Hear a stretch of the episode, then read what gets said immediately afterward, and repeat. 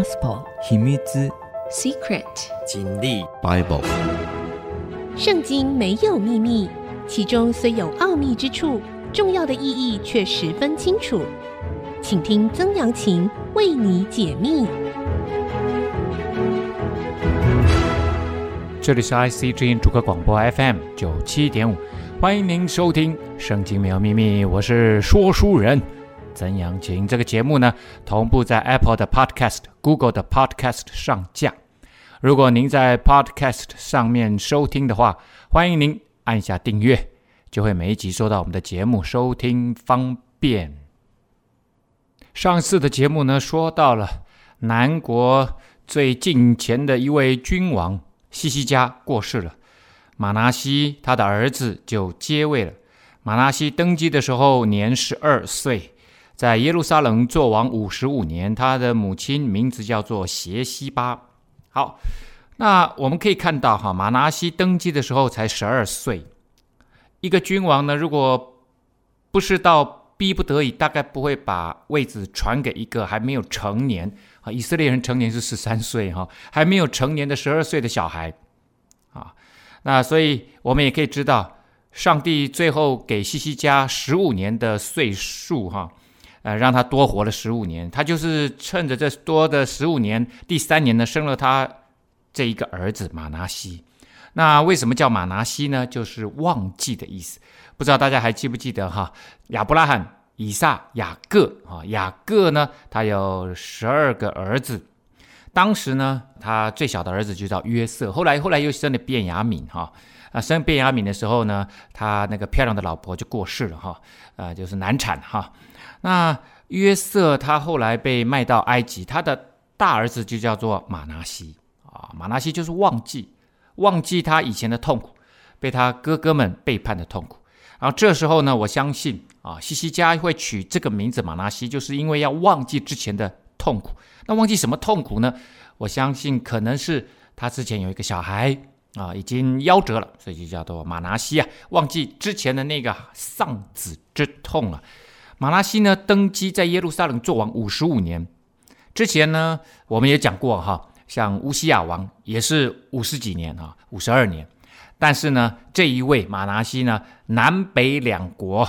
加起来啊，执政时间最长的就是他五十五年了。马拿西行耶和华眼中看为恶的事，效法耶和华在以色列人面前赶出的外邦人所行可憎的事啊。他后来被视为犹大国最后会被上帝啊灭亡的一个最关键的君王啊，也就是他的恶作恶。已经到了一个程度啊，连上帝都受不了了哈。他可以被称为堪称为罪恶的王啊。但是呢，这一位罪恶的王呢，最后却悔改了啊。这是一个什么样的故事呢？我们来看哈。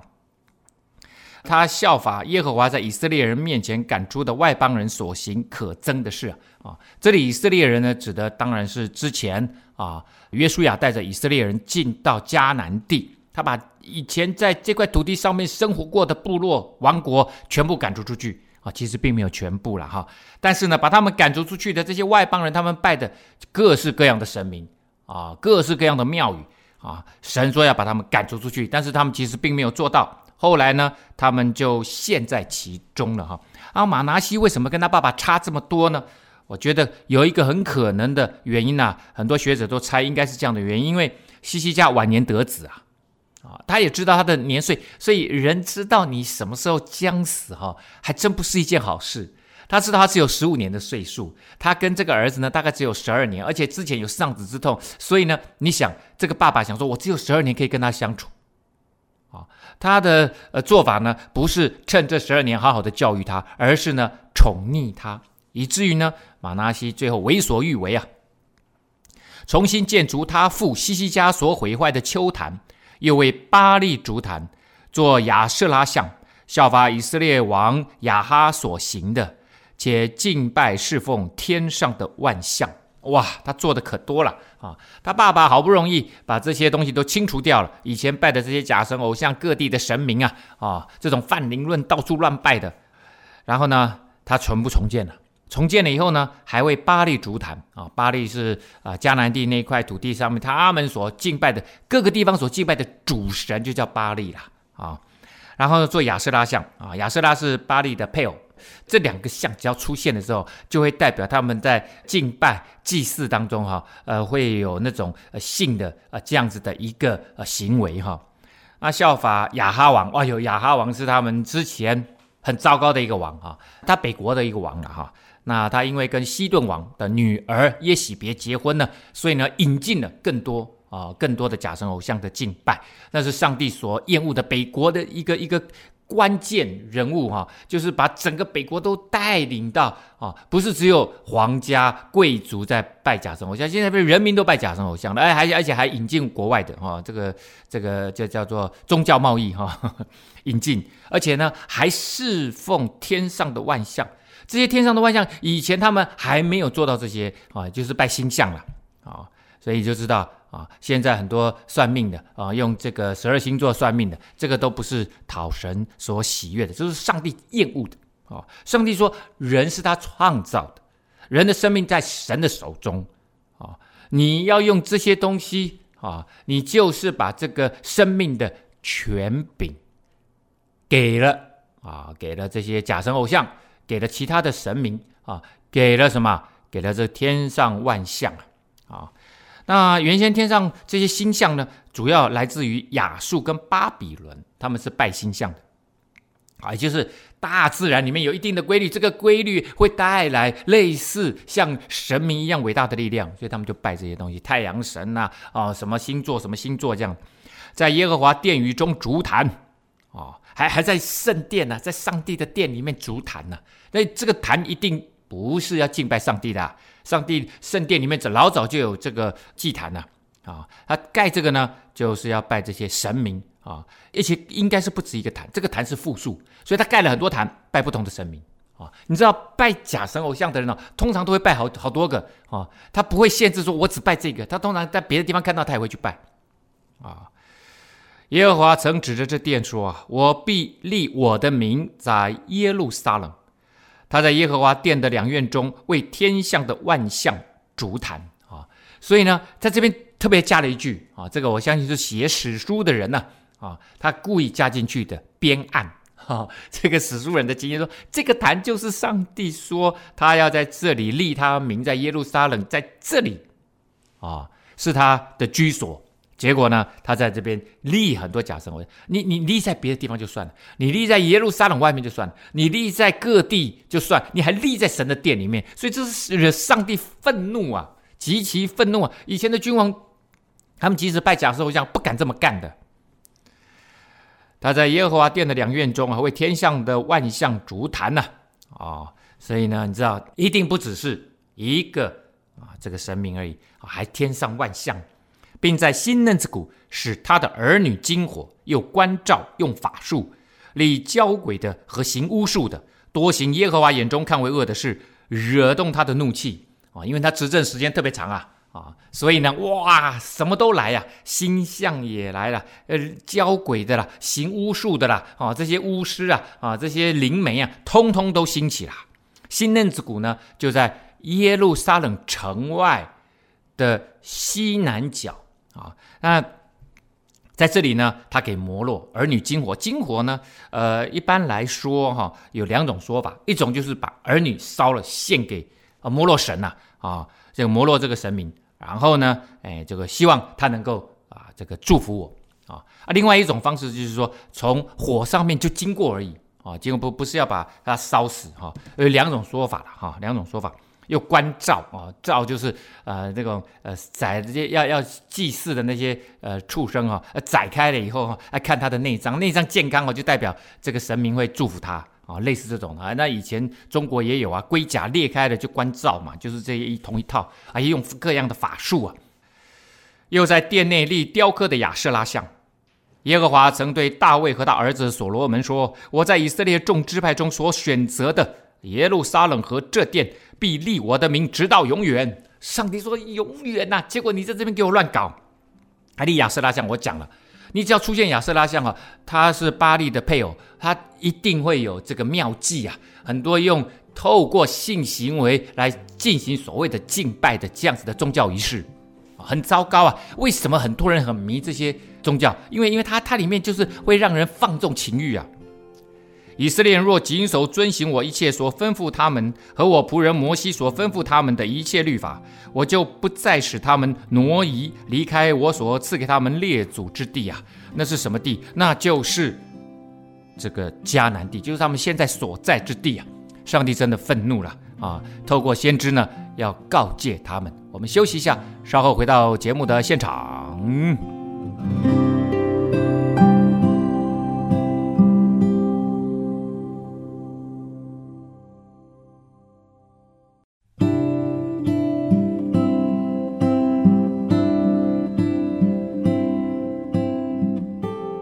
欢迎您回到《圣经没有秘密》，我是说书人曾阳晴。我们讲到了北国这时候已经灭了，以色列呢主要就剩下南国，而且南国呢，他们现在有些时候啊，像之前西西家啊，他进行他的宗教改革，他就会越过本来的啊这样北国的边境呢，进入到北国其他支派当中宣扬他的理想。现在呢，这个犹大国呢，执政的是马拿西啊，啊，那马拿西他执政，我们刚说五十五年是在 B.C. 六九七年到六四二年哈，这个南北两国加起来呢，呃，现在也没有北国了哈。不过呢，所有的君王加起来，他是执政时间最长的哈，十二岁就开始执政。那他行耶和华眼中看为恶的事情啊，我们刚刚说到了，他不愿意跟随上帝。啊，不愿意听从上帝的这样子的指导，说你们要跟随我所说的话，而且呢，我借着摩西给你们的律法。啊，结果他们都不愿意，而且这个大量的啊，运用各式各样在迦南地、在两河流域的各样的假神偶像、神明敬拜的这样子的一个宗教资源。啊，在耶路撒冷啊，乱搞特搞大搞哈，所以他跟他爸爸刚好形成一个。强烈的对比，西西家呢极其敬虔，而这位马拿西呢，就几乎把他所有能够接触到的所有的宗教资源全部都引进了。他们却不听从，不听从耶和华神的话。马拿西就引诱他们行恶，比耶和华在以色列人面前所灭的列国更甚。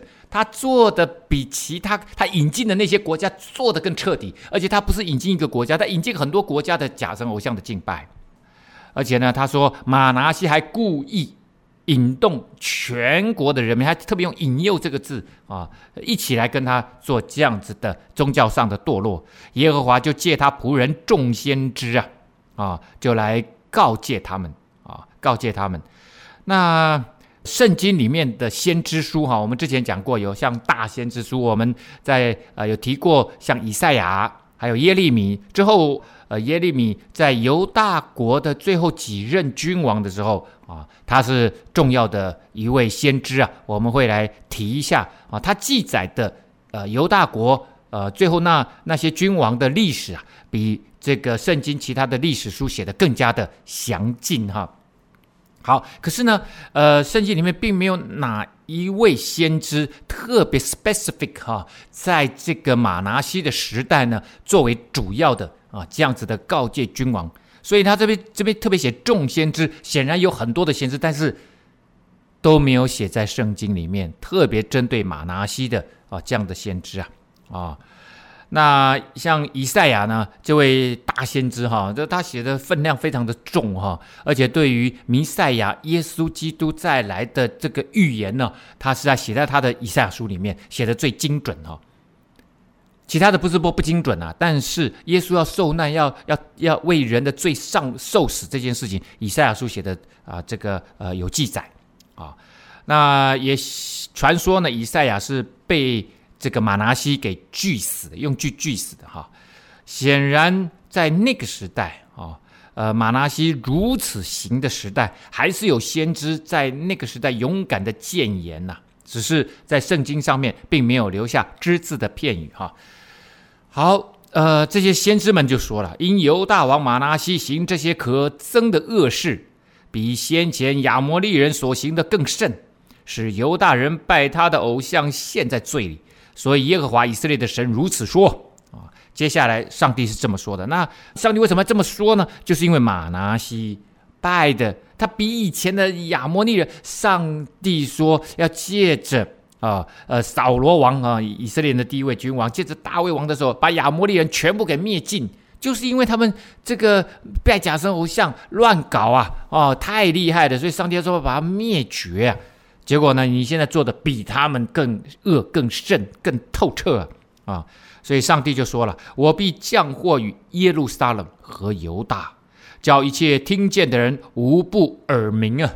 啊，大家听到嗯嗯嗯，哇，这个上帝的呃惩罚审判会让人耳鸣啊！我必用量撒玛利亚的准绳和亚哈家的线砣拉在耶路撒冷上面。这个线砣大家知道，如以前的那个呃呃盖房子哈，他们要看有没有精准呐、他们就要拉一个这个铅锤，这个就是。那个线砣啊，这个准绳呐，线砣啊，这都是建筑的用语啊，啊，然后呢，就代表精准，就像我要那么准，就像我怎么样去衡量撒玛利亚，怎么样衡量亚哈家，我就怎么样来衡量你。所以呢，南国北国，上帝的标准，他的意思是说，我的标准一模一样，我是公义，我是公平的上帝啊。叫必擦尽耶路撒冷，如人擦盘，将盘倒扣啊！哦，就神的审判很公平。我以前怎么灭了这个撒玛利亚，我现在就怎么灭了耶路撒冷，跟怎么灭了犹大国。好像那个呃盘子啊，啊擦干净的，啪一一扣啊，都不要了。我必弃掉所剩余的子民。这个子民原先叫产业 property 啊，就就是你知道神的儿女。这个神的选民，他们是上帝的 property 啊，是上帝的产业。上帝说：“这是我的，你竟然把他们全部都都都都都拿走！”哇，上帝很生气，把他们交在仇敌手中，使他们成为一切仇敌掳掠之物。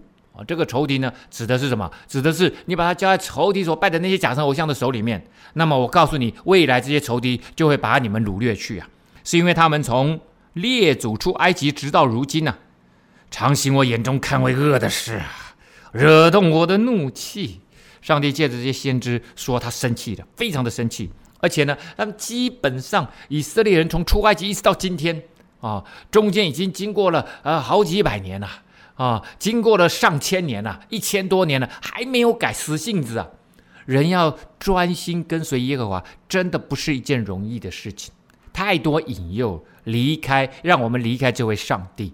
所以，上帝在告诉你，你所有的美好事物，所有的祝福都从我而来。你跟随我，自然有各样的祝福会临到你。但是人不听啊，人总是会被外面的啊这些好听的言语，看起来更是炫目的，能够引动我情欲享受的啊这样子的所谓的宗教，就就去了，或者是其他的人生目标、文化目标。耶和华警戒玛拿西和他的百姓，他们却是不听啊。玛拿西行耶和华眼中看为恶的事。使犹大人陷在罪里面，又流许多无辜人的血，充满了耶路撒冷，从这边直到那边啊。这里来看的话，总结马拿西的罪恶呢，就是第一个啊，他呢，呃，这个拜假神偶像，而且呢，呃，从各国啊进口更多的假神偶像，彻底的拜假神偶像啊，这是第一个啊。第二个呢，啊，他还使犹大人犯罪。远离他的爸爸，嗯，西西家好不容易重建的整个信仰生命，这是第二。第三个呢，滥杀无辜，这边的流无辜人的血就滥杀无辜啊啊！这些罪都是上帝所厌恶至极的哈。他流了很多无辜人的血哈，就会让人想到犹大的传统叙事作品啊，有一部呢叫做《以赛亚升天记》啊啊，指呃马拿西呢曾经进行大屠杀。那以赛亚呢，就躲在树洞当中啊啊！后来被以赛亚被搜捕到了，把他拖出来啊，就用锯子把它锯成两半而死啊啊！那这个以赛亚他所行的都是上帝要他做的事情啊，他当然是一个艺人呐、啊，义人就是跟随上帝，righteous man 就是做的是对的事情，因为是上帝要他做的，他是合上帝心意的，他是合上帝真理的公义的。啊、他所做的这些事情呢，呃，这个马拿西看得不顺眼，就要把他干掉啊、这基本上是善恶不两立啊。所以呢，他把他杀了啊，在以赛亚升天记里面呢，这部书里面啊，就就写到了，那这就是滥杀无辜的一个例证啊。所以其实马拿西在那个时代，圣经里面虽然没有写，他进行了大屠杀啊，一定是屠杀那些不愿意跟随他拜假神偶像的那些近前的人，可能还杀了一一票这个呃呃祭司啊，呃也有可能。啊，那连以赛亚都敢杀了，以赛亚在那个时代是不得了的人物啊！你看看他的爸爸西西家多么敬重这位属灵顾问啊！哦，这个他爸爸整个生命状况很糟的时候，他第一个就是那个西拿基立亚述王来攻打他们，这个这个国家快灭的时候，他找的是谁？就找以赛亚。他命垂危的时候找谁？找以赛亚。所以这个以赛亚是个非常重要的先知啊，哦，而且他历四朝啊，啊、哦，这个服侍犹大王四朝的犹大王，他真的是呃这个很重要哈、的一个呃元老级的先知，就居然把他去死，你就知道这个人呢、不知道该如何说是好。我们休息一下，稍后再回到节目的现场。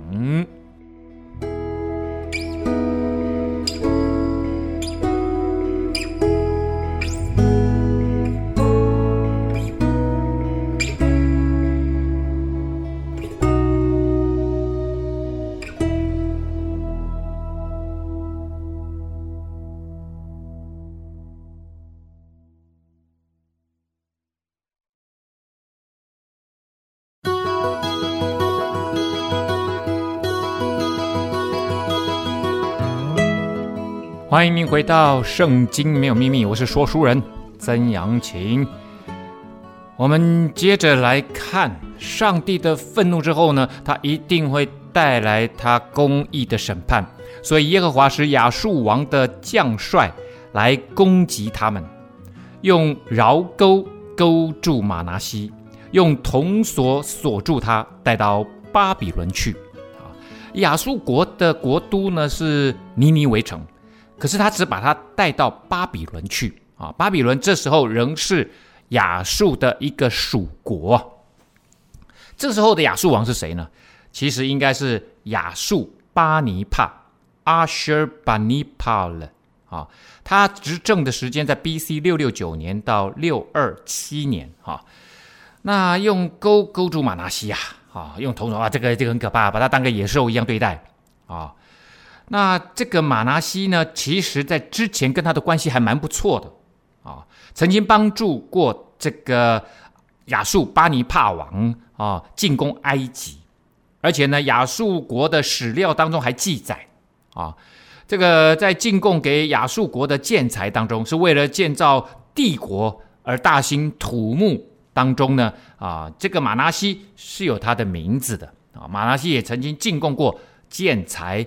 给亚述帝国，可是这时候被这么严厉的对待啊、哦，只有两个可能啊、哦，这样子严厉的对待呢，通常都是对待那一些背叛的啊、哦，这个军人或者是国家啊、哦，那可能是 B.C. 六四八年、哦，我们看哈、这位呃亚述巴尼帕呢是六六九到六二七啊，哦，他整个执政时间也长达四十二四十三年啊、哦，他跟马拿西有的拼呐啊。哦那可能是六四八年的时候呢，参与了他弟弟的叛变阴谋，这是其中一个可能啊。但是另外更有可能呢，因为你知道后来是被他带到巴比伦去，所以更有可能呢，应该是啊亚述巴尼帕呃他的哥哥呢其实是巴比伦的总督啊啊。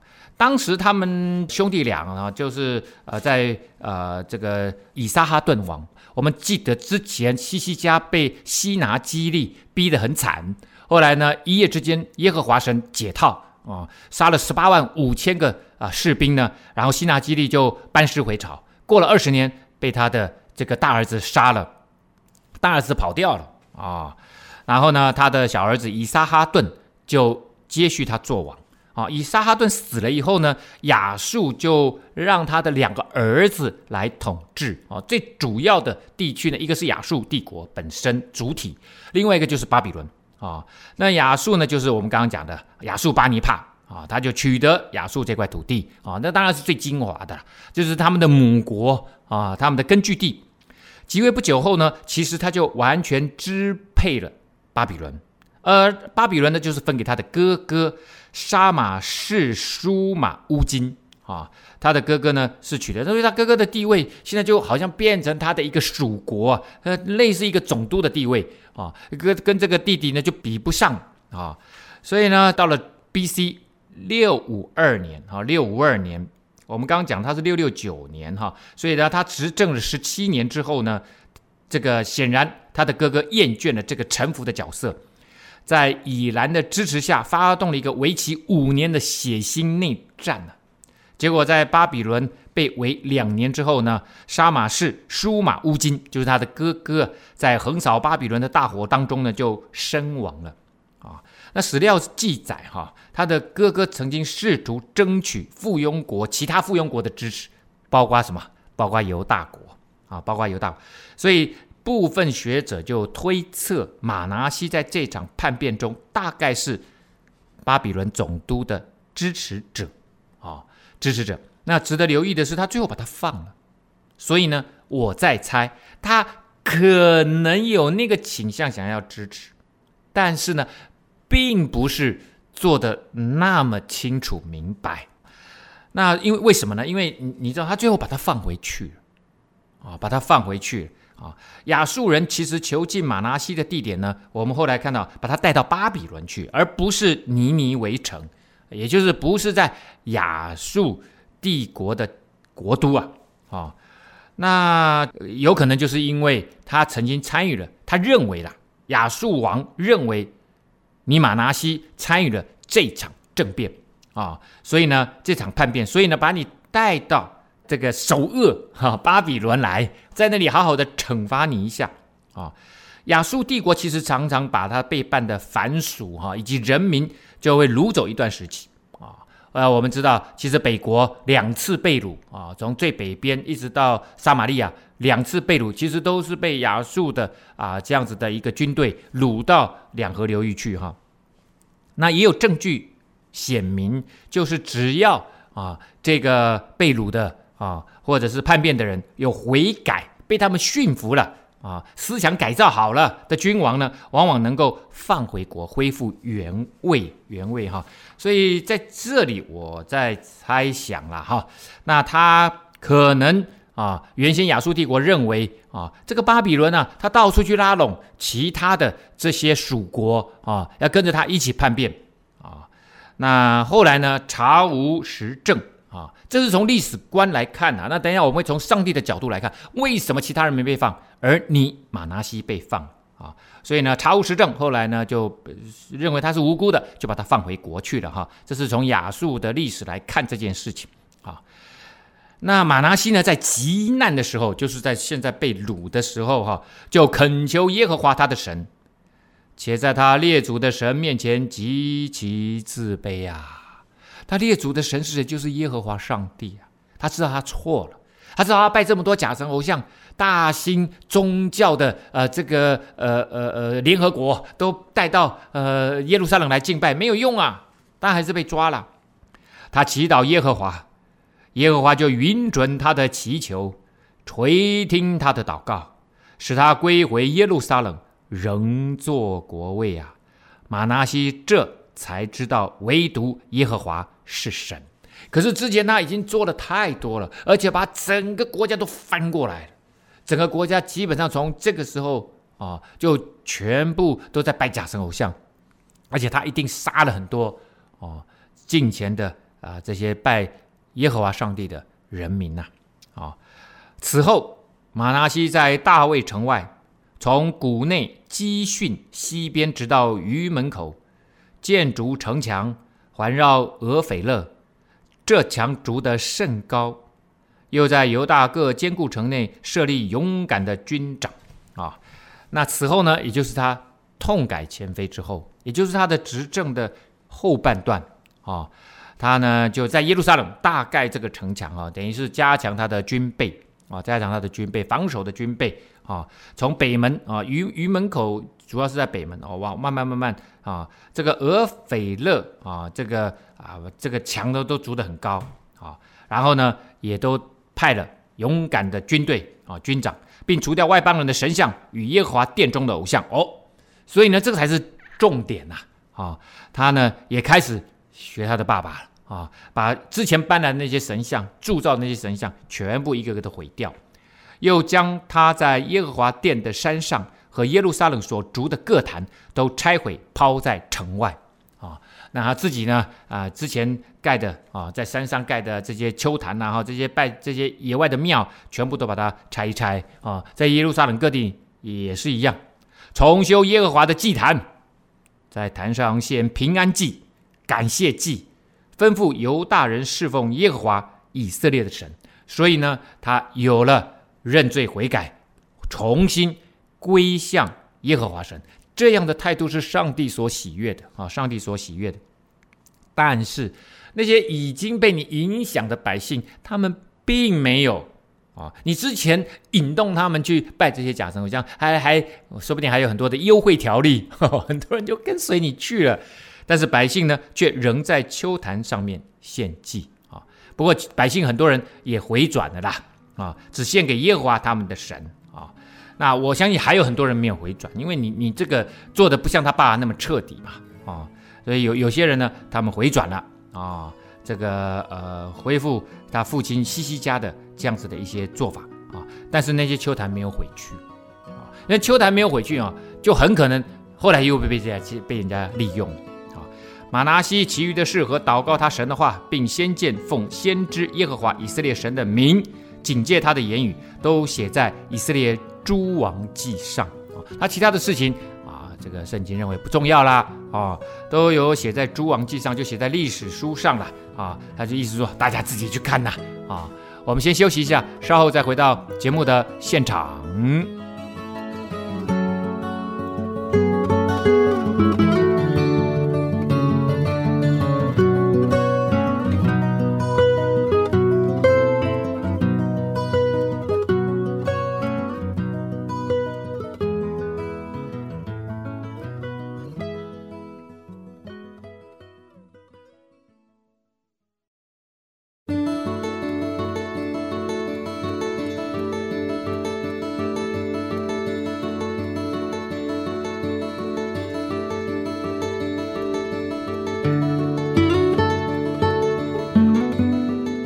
欢迎您回到《圣经没有秘密》，我是说书人曾阳晴。马拿西与他列祖同睡，葬在自己宫院乌沙的园内。他儿子亚门接续他做王。那这个他就不是葬在列王的坟墓里面了哈，他是葬在自己宫院里面乌沙的园内哈。那嗯，这个应该是他自己修的私人用的一个墓园哈。呃，最后我们发现，也只有他跟他儿子亚门两个人葬在其中啊，而不是葬在这个呃传统的君王啊的坟墓里面。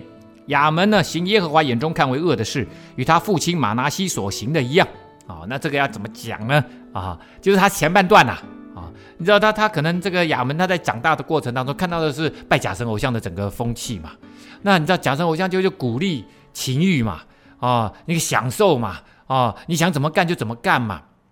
那他登基的时候是二十二岁，这个做王只有两年哦。他效法的是他爸爸前期的那样子的拜假神偶像啊、拜各种神明啊、拜星象啊，交、鬼巫术啊、他他他效法的是那一部分，行他父亲一切所行的，敬奉他父亲所敬奉的偶像，离弃耶和华他列祖的神，不遵行耶和华的道。所以我们也可以知道哈，因为之前马拿西已经做得太过火了，这时候已经收不回来了，连他的儿子都收不回来啊。亚门王的臣仆背叛他，在宫里杀了他啊。那这个臣仆呢，呃，杀掉他，并没有任何资料显示跟宗教或信仰有关啊，应该纯粹是一个政治的背叛啊。这个时候呢，为什么？因为啊。亚述国跟埃及啊，啊，在这个呃犹大国里面形成了一个拉扯的力量啊，西东边的亚述帝国，南边的埃及帝国啊，那对这个国家呢啊，这个形成一个，到底我们要投靠亚述还是投靠埃及？台湾到底要投靠呃这个中国还是要投靠美国啊？就是一样，就这种什么拉扯啊，在这种对峙当中啊啊，其实呢，亚述国没有在此时干预他们的安全啊。为什么？因为亚述帝国现在自己已经陷入了一种啊，基本上已经算是无政府状态了啊。这个整个政府的啊，这个执政的团队呢啊，显然是已经相当无力了。因此，可能是亲埃及的集团呢啊势力暗中策划的一个谋杀。啊！但国民呢，杀了那些背叛亚门王的人，立他的儿子约西亚接续他做王。啊，呃，亚门其实所行的事都写在犹大列王记上。啊，历史书里面有写，亚门葬在乌沙的园内，跟他爸爸一样。啊，自己的坟墓里面，他的儿子约西亚接续他做王。好，所以亚门呢，这个王跳过去不重要啊，就几几句话就结束他了。啊，约西亚登基的时候年八岁。更年轻啊，比这个马拿西十二岁登基更小，在耶路撒冷做王三十一年啊，不算是很长哈。呃，加上去的话，他呃三十一年执政完都还没四十岁的哈。大概在 B.C. 六四零到六零九年啊，六零九，所以已经快接近 B.C. 六百年了哈。他的母亲呢叫耶底大，是波斯家人亚大雅的女儿啊。他执政的约西亚执政的这个时间呢，我刚刚讲了哈，其实亚述国已经陷入一个无政府状态，而巴比伦呢已经渐渐兴起，整个势力已经慢慢取代了亚述帝国在两河流域的地位啊。埃及呢这时候呢反倒是渐渐控制了迦南地区啊，就是以色列这块地区这样子。他行耶和华眼中看为正的事，效法他祖大卫所行的。不偏左右，这是犹大国最后一位近前的君王了。之后就再也没有了啊！之后就再也没有了。那之前其实蛮多的了哈，蛮多的。他做王第八年，尚且年幼，就寻求他祖大卫的神。到了十二年，才洁净犹大和耶路撒冷，除掉丘坛、木偶、雕刻的像和铸造的像。所以呢，显然之前这些丘坛呐，啊，这个偶像呐，不管是木雕的啦，啊，金属熔铸的啦，啊，这些铸造的像，没有清除的很干净。马拿西那个时候搞得太火热了，到处都都都搞这些东西，所以呢，即使他有除，也不是他他大概重点呐，啊，耶和华圣殿除一除，啊，这个耶路撒冷大的庙除一除，大概就是这样啊。所以呢，还有很多的，然后再接上他的。这个爸爸亚门又搞了一次，又搞了一次，所以在这个时候，你看他做王第八年，尚且年幼，他就开始寻求他主大卫的神，就是耶和华上帝，他就开始寻求上帝。到了十二年，他是才二十岁哈，他才洁净犹大和耶路撒冷，好好的清一遍啊。二十岁啊，以以色列人虽然是十三岁，这个算成年哈，但是呢。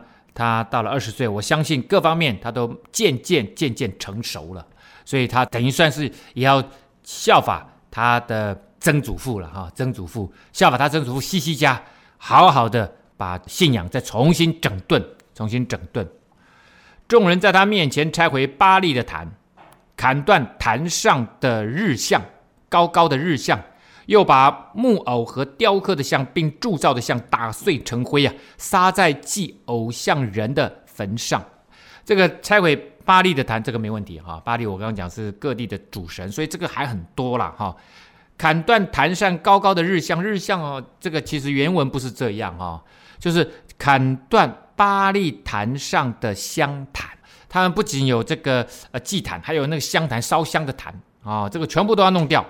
又把木偶和雕刻的像，这个其实指的就是亚瑟拉啊，其实原文是亚瑟拉，不知道为什么要翻成木偶。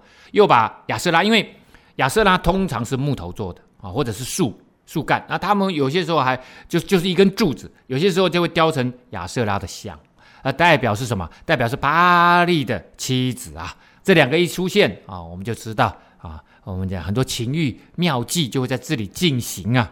好。那把这铸造的像打碎成灰，烧成灰啊，然后撒在那祭偶像人的坟上啊，污秽你们的坟呐！啊，你们想拜这些东西吗？我就用这些东西来来污秽你们，蛮狠的哈。把他们祭司的骸骨烧在坛上。这他们的祭司就指的是巴力的祭司啊，啊，这些拜假神偶像的祭司，这个死掉的，这或者是杀掉的啊，他们的骸骨就烧在坛上面啊，你们的坛把你们全烧掉，洁净了犹大和耶路撒冷。又在马拿西、以法莲、西缅、拿弗他利各城和四围破坏之处，都这样行。啊，这个马拿西不是指的他的祖父马拿西哈，这指马拿西支派啊，往北他进入了北国的国境啊，但是北国这时候已经被灭了，但是因为亚述帝国北国被灭了以后，我们知道他们被呃掳走一一一部分精英分子嘛，然后又把这个两河流域的一些人就迁到这里来，所以他原先是属乎亚述帝国控制的，可是因为这时候亚述帝国自顾不暇。处于一个很乱的无政府状态，所以呢，这块土地上面渐渐的没有人管了。约西亚呢，就趁着机会，好好的啊，他也不是来占领啊，他知道占领了，说不定亚述帝国就生气啊，干脆不要了。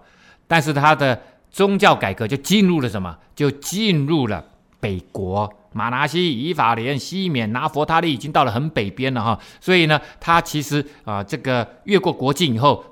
就这还还行得蛮远的，在北国本来在亚述控制下嘛，这时候呢啊实力削弱了，所以他就可以做这件事情，又拆毁祭坛，把木偶和雕刻的像打碎成灰啊，又来了。这个木偶其实就是亚瑟拉，前面那个祭坛的巴力的祭坛，砍断以色列遍地所有的香坛，就回耶路撒冷去了。哦，他不止清除南国啊，特别是耶路撒冷圣殿，他清到北北国去了。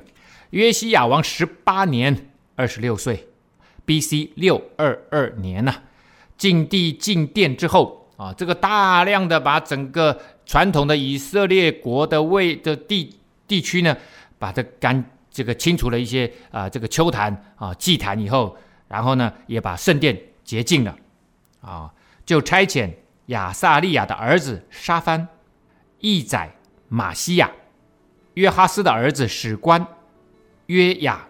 去修理耶和华他神的殿，啊，清理干净以后呢，当然是把之前的偶像崇拜的势力，第一个全部清除干净，啊，不应该放在圣殿中中的东西全部清除掉，啊，接着呢就要做什么？修理圣殿，啊，修理圣殿呢很复杂，啊，很复杂。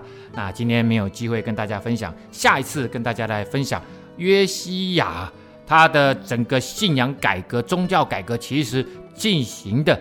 还蛮彻底的啊，有跟他的曾祖父西西家有得比呀。